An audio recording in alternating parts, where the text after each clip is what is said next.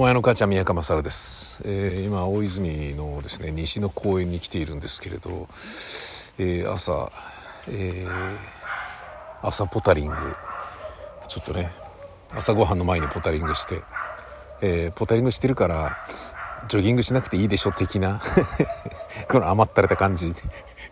去年の5月の30日にジョギングを始めたのにもう1年経って同じペースを保ててないっていうね。まあでも体は結構健康になったし痩せたしいいんじゃないかっていうのはねちょっと思ってるんですけどね、えー、そんな、えー、大泉の西の西部の公園っていうところがありましてそこにちょっとね不気味なものを見つけました。何これ祠っていうのが公園の中にあるんですよ。なんだこれと。それがこれです。なんと説明書きがあったので紹介します。別荘橋のたもと白子川に面したところに一つの洞窟があった。これは全全ななんだこれ解放誌え？伝説の行人図かこの洞窟にいつの頃か一人の僧がやってきて住み着くようになった。やがて年老いた僧は暗夜にも出ず念仏に明け暮れたのである。そしてある日里の人が言うにはもし愚僧の念仏の鐘の音が絶えてしまった時には愚僧の臨終の時である。愚僧っていうのは愚かな僧ね。自分のことを言ってるんでね。そのままにしておいてくれれば墓になるであろうと。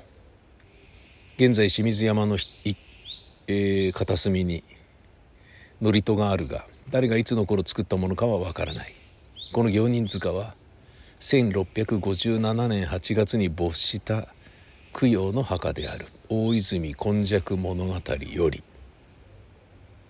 おおこの辺りは古くは旧小樽村の飛び地で小樽じゃねえか。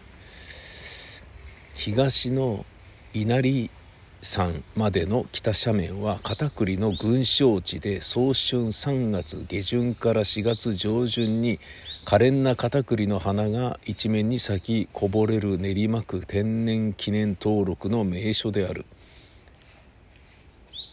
江戸時代、えー、前回奉仕も暗夜の時きっと心を癒され入場後はこの片栗たちを守っていただいてきたと思っています。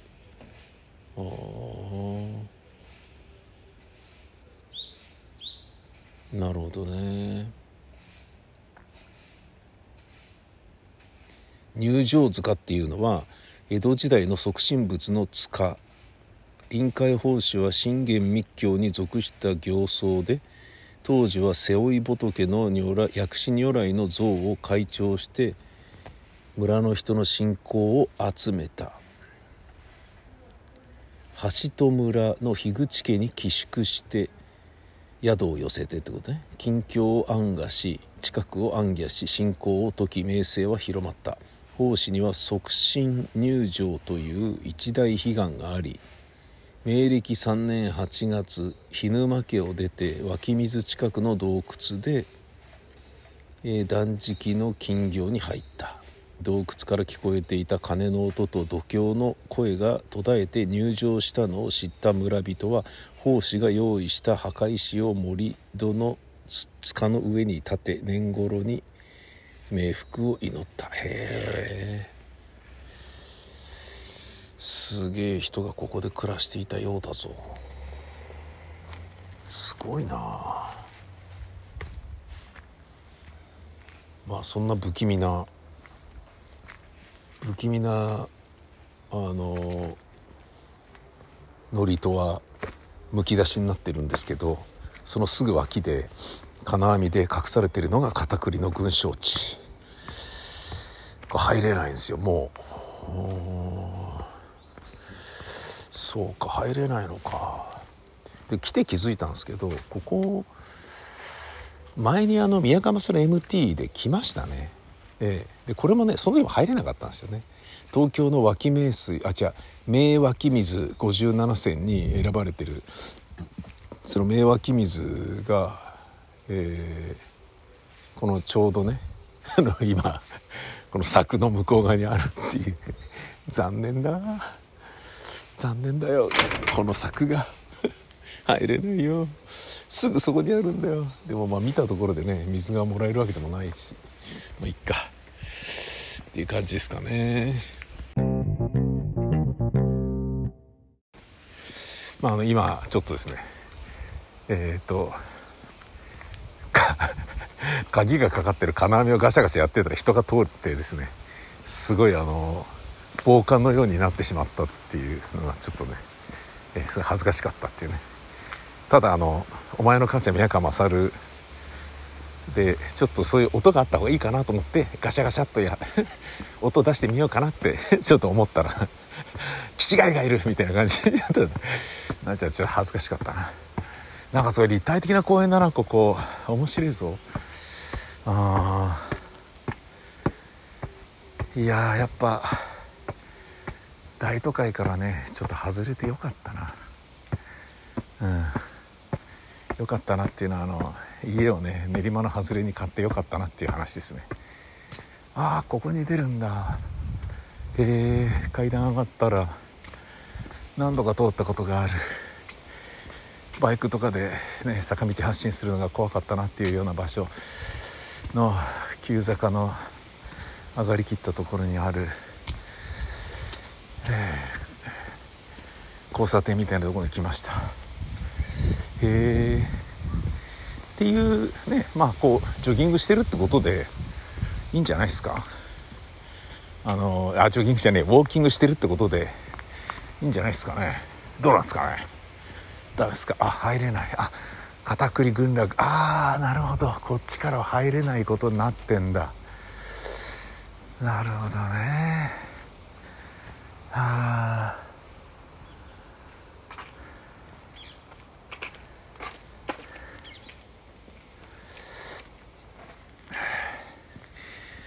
なるほど。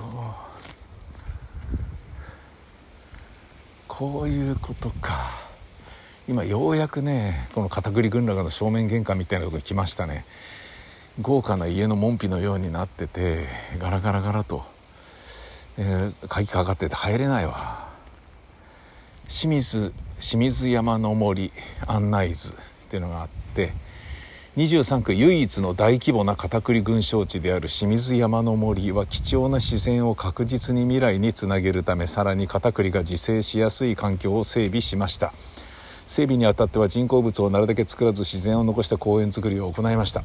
清水山の森にはかつて、えー、巻き炭林として利用されていた武蔵野の雑木林が残っており林床には片栗をはじめ狐のカミソリ山吹草などこの付近でも数少なくなった野草を見ることができます。また園内には東京の名湧き水57選に選ばれた湧き水も流れており整備によりこの貴重な生態系や自然環境を次世代へ継承していきます。へえお見事。お見事でござる。なるほど。あ書かれてる。うわこの公園の半分ぐらいが片栗群落として囲われて入れなくなってるね。片栗群落。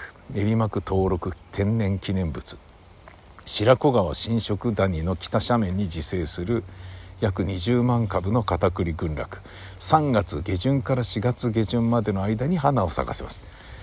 3月になるとまた入れるっていうふうになるみたいだね。東京の脇名湧き水57銭と書いてある。なるほどね。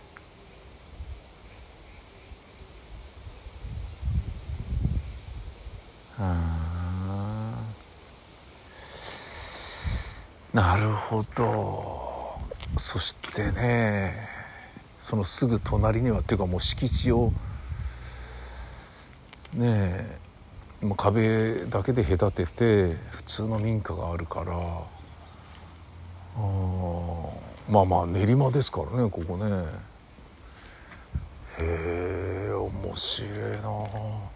いやあの片栗はね見に来てえなっていう。でこの間もねえー、っと知り合いというかトークライブ見に来てくれてるお客さんがねあの中年登山をやられているおじさんででまたどこどこ行ってきましたよとかって言ってメールをもらってね。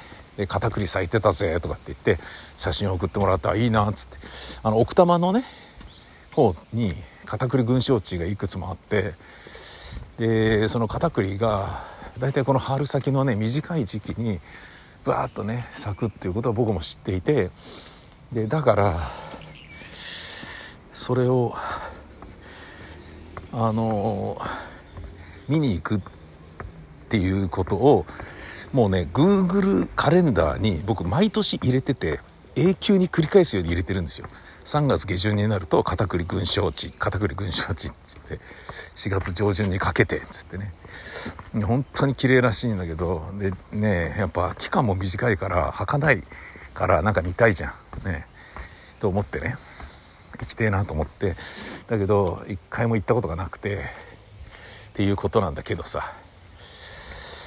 えー、それがねまさかこの23区内にあったとは。こんなに近くにあるのに。何度も足を運んでいるのに。今回2度目なのに。まだ見れてないっていうね。見たところでなんだよみたいな感じだったりすんのかな。なんかさあのキャバ嬢を脱がした時みたいな悲しさとかがあるんじゃないですか？わかんないけど。ねえ。キャバクラとかでねおしゃべりしてる時はねドレス着て可愛いなとかってね思ってんだけどやったっつってホテル連れ込んで脱がしたらなんだ意外とつまんねえなみたいな感じに思うっていうことってよくある。ねキャバクラあるあるじゃないですか。失礼なこと言ってるな。失礼なこと言ってるな。なんかねそういう片栗に関してもねあのああこここんな感じねみたいな。風にねまあ思うだろうなっていうのはね想像に難くないけれど。うん。でも見たいよねやっぱりね。なんかね家の近くで片栗見られたっていうだけでねちょっとね。片栗って片栗粉の片栗？違うの？片栗まさぐり？まさぐられてるの？違うよね。うん。いやでも残り半分開放されてるところだけでも十分素敵な公園だけどな。うん歩いてるだけでも。いやいいなこれなんか冬とかだろうがホットコーヒーを水筒に入れて持ってきてここでねえー、つって飲むだけでも十分癒されると思うな、えー、どんどん俺もこうなんか年寄りらしい生活に入ってっていいですね。ああよかった。自転車鍵かけてないけど盗まれてなかった。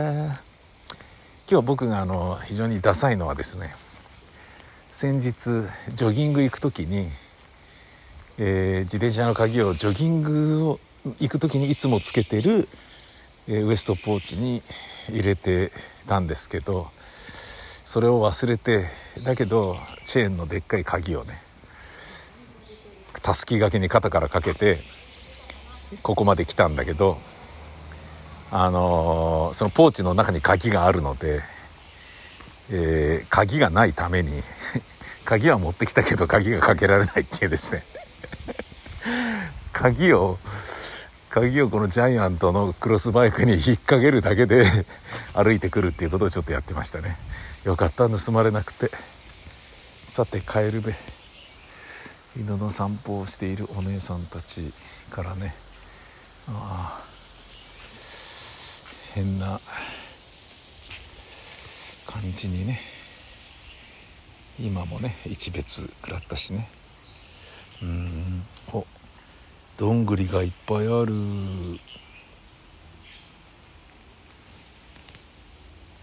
なんていう公園なんだろうこれ。西武公園。ええ。ー、名前だけチェックしていくか。ああ清水山の森ね。うん。さあ今日も仕事しよう。清水山の森にはトイレを設置しておりませんって書いてあったな。帰らんとおしっこもできないってことだな。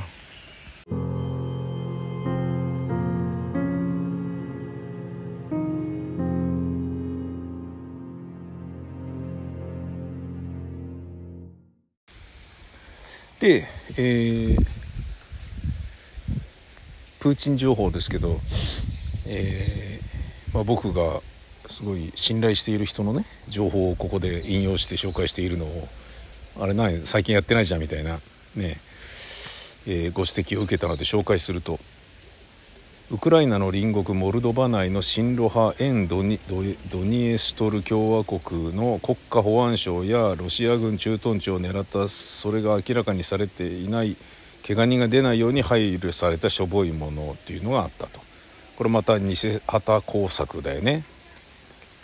で AM ラジオ塔が破壊されたことについてはヨーロッパで最も強力な2つの AM 送信所がここにあってロシアはそれを使ってウクライナのロシアのプロパガンダで覆っていたとでこれはウクライナの工作員がやったんじゃないかという説もあると。ロシア軍はウクライナの飛び地のブジャク地方から上陸してエンド2軍と合流する作戦を考えているけれどこの作戦はエンド2じゃない方のモルドバ領を通過しないといけないので絶対にモルドバと揉めるだろうと。モルドバを巻き込んで第二戦線をやるとしてもあそこに駐留している弱小戦力で何がどう役に立つのか。ロシア軍のロシア海軍の黒海艦隊の揚陸揚陸艦でここに上がる前に地対艦ミサイルで全滅しそうな気がするんだけど。しかも仮に上がっても揚陸能力の関係で大した戦力は上げられないので水際で壊滅して終わる、うん、現実的にはロシアが一方的にエンドニ共和国の独立を承認すれば現在の平和維持軍として駐屯している分よりもはるかに大きな兵力をエンドニに送り込める。ただクリミアのチラスポリ軍用空港からエンドニまで飛行機を飛ばせられるかは制空権次第。そもそも増員できるほど兵力があるのか、うん、モルドバは NATO に加盟しないと公言しているし対ロ制裁には参加していないけれどもロシア当局はモルドバ軍が NATO の支援を得てエンドニ共和国に侵攻するとの計画を事前に察知それを阻止するためにうんぬんなどとの理由をつけて攻め入る可能性があると。なるほどね。偽旗シリーズだね。うーん。いずれにせよオデーサを落とせる見込みはない。むしろ負担にしかならないので今まで通りの FSB が直直接か命令した偽旗工作のやらせを拡大して混乱させてウクライナ軍の兵力の一部をこちらに割いてもらおうという狙いなのかもしれないね。だって。なるほどね。ウクライナの東部戦線これがちょっとやばいんだよな。ウクライナ軍の TB2 無人攻撃機最近はロシア領内での特攻作戦に投入され次々と撃退されている、うん。まあ、戦果も上げてはいるけれど。東部戦線イジューム南西方向にロシア軍の攻勢が進んでるっぽい。この地域は連日ウクライナ軍砲兵に叩かれ続けていたが数日前にウクライナ軍の弾薬の不足が報じられてから一気にロシア軍側の活動が活発化。対砲攻撃がないとなると向こうの火力支援も活発になる。ウクライナ軍は榴砲榴弾砲と弾が前線に早く届かないと負けるかもしれない。これがちょっとね、怖いんだよな。うん。あと2週間踏ん張ればなんとかなるんだろうけれどこうちょっと一気にねあの盗難をねの要衝を全部ね根こそぎ持ってかれちゃう可能性がありっていう話だよな。うん。えー、今朝方からドネツク州の北部マリンカ。ポパスナロビジンおよびソルダールの周辺でロシア軍が活発な戦術起動を行い南下を試みている。彼らに複数の集落が制圧されたとの報告もある。多くの地域がロシア砲兵の猛撃を受けているだって。なるほど。まあ頑張ってんだけどっていうことなんだな。なんか悔しいな。ねえ結果ね。結果強いやつが勝つみたいなさ論理っていうのはね強いやつっていうかなんかうむむむむむむむむ。えー、と言いつつおしっこしたくなったので帰ります。